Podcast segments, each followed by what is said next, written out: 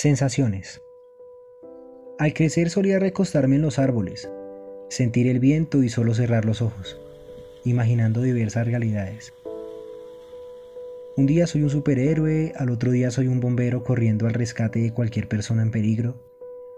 Pero habían días que solo imaginaba con ser mayor, tener un carro, una casa, mucho dinero y alguien que me quisiera. Hoy que soy mayor, choqué con la vida, choqué con los sueños y esos árboles quedaron en el olvido. Ahora corro tras un salario mínimo con el que alcanzo a rastras a pagar las cuentas. Ya no pienso en las demás personas. Ya no soy ese superhéroe que defendía a la gente de peligrosos criminales. Ahora soy solo yo luchando con mi ansiedad, con mi depresión. Cada día siento que el peso de mi conciencia me ciega. Empecé con un rasguño frecuente en la mejilla, que después se transformó en pellizcos en mis manos y brazos. Así entendí que sufría por algo, o mejor dicho, de algo. Ubiqué mis comportamientos en libros psicológicos. Asistí a charlas en vivo con diversos psicólogos que afirmaron mis lecturas. Sufro de ansiedad. Es algo totalmente incontrolable.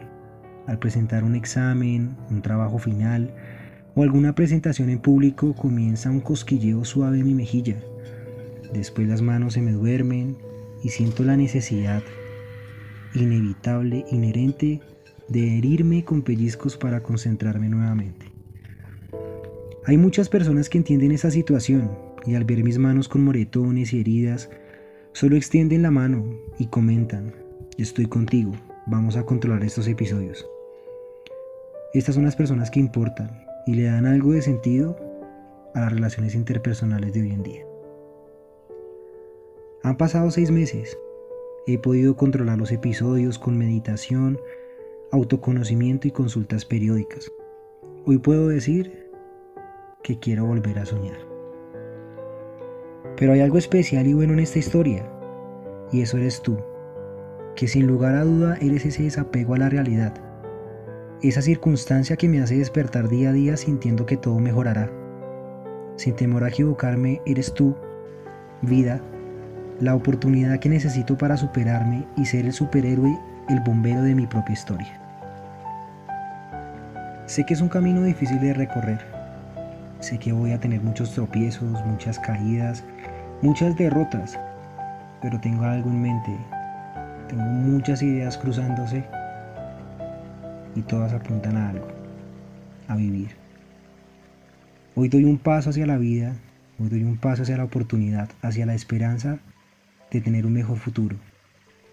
A todas las personas que sufren de estos episodios de ansiedad, de estos episodios de depresión, hoy les quiero decir que para todos ustedes quiero ser esa persona que extienda la mano y les diga, estoy contigo, vamos a controlar estos episodios.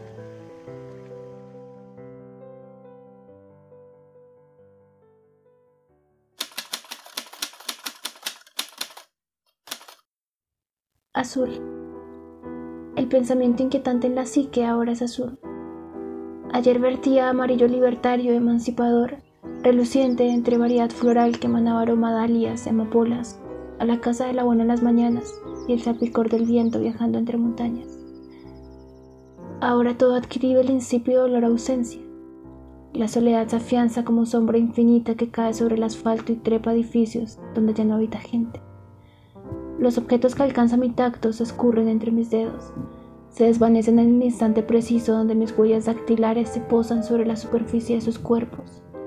Sus formas se disipan, se sumergen en el viento y bailan cargados de benevolencia en el adormecer del tiempo.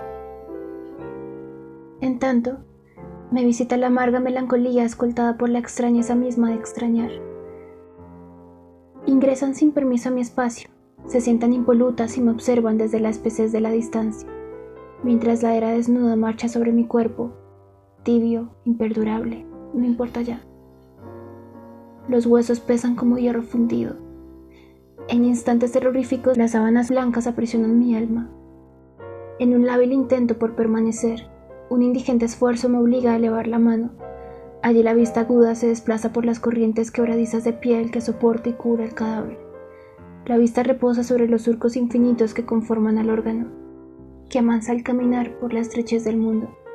Pero ahora los pasos se cansan y piden a rastras una pizca de calma. Respirar agota. Pienso en las posibilidades nacientes desde la traviesa renuncia al verbo fatigado. Esa potencia que pasea bailando al interior del pensar se roba la atención del instante, y ahora mi esqueleto se hunde en los abrazos aflictivos de las sábanas. Ha transcurrido el tiempo. Quizá han sido minutos que han arrebatado con el paso de cada segundo la juventud de mis vértices, o tal vez se trate más bien de años, que afligen la penumbra de mis días en la inquietud de mi mente. ¿Dónde me encuentro? Es decir, me niego a saber sobre la insípida locación mundana o geográfica. Necesito saber en qué lugar de mi entendimiento estoy situada para correr con el viento y salvarme de mí, de mis abrazos asfixiantes, mis caricias ásperas, mis pensamientos vacos y las inquebrantables palabras ruidosas que interrumpen mi adormilamiento y me someten al abandono abstracto de soñar. ¿Dónde estoy? Que mientras mi cuerpo agotado descansa, algo se mueve en mi interior, corriendo sin dirección alguna, gritando en desespero por una mínima señal que le permita reconocer con prudencia el incesante dolor que estremece el sentir.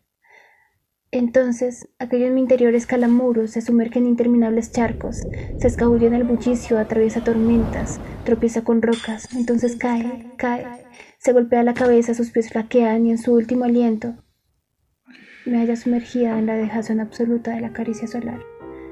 Hasta los seres celestes han abandonado ese lugar, las estrellas empacaron sus destellos miles de años atrás y se mudaron a la lejanía del espacio. Allí, en soledad, una caricia propia arrulló el sueño, aquel que había abandonado mis días en un sinfín atemporal. Entonces mi materialidad descansó. Los huesos deshacieron el hierro, ahora eran ligeros como plumas. Las sábanas suaves acunaban el adormecer y minuto tras minuto el olor profundo a rosas bailó en el viento y con movimientos bañados en ternura ingresó a mis pulmones, expulsando la melancolía y a la extranjera compañía fúnebre que ya no extraña más.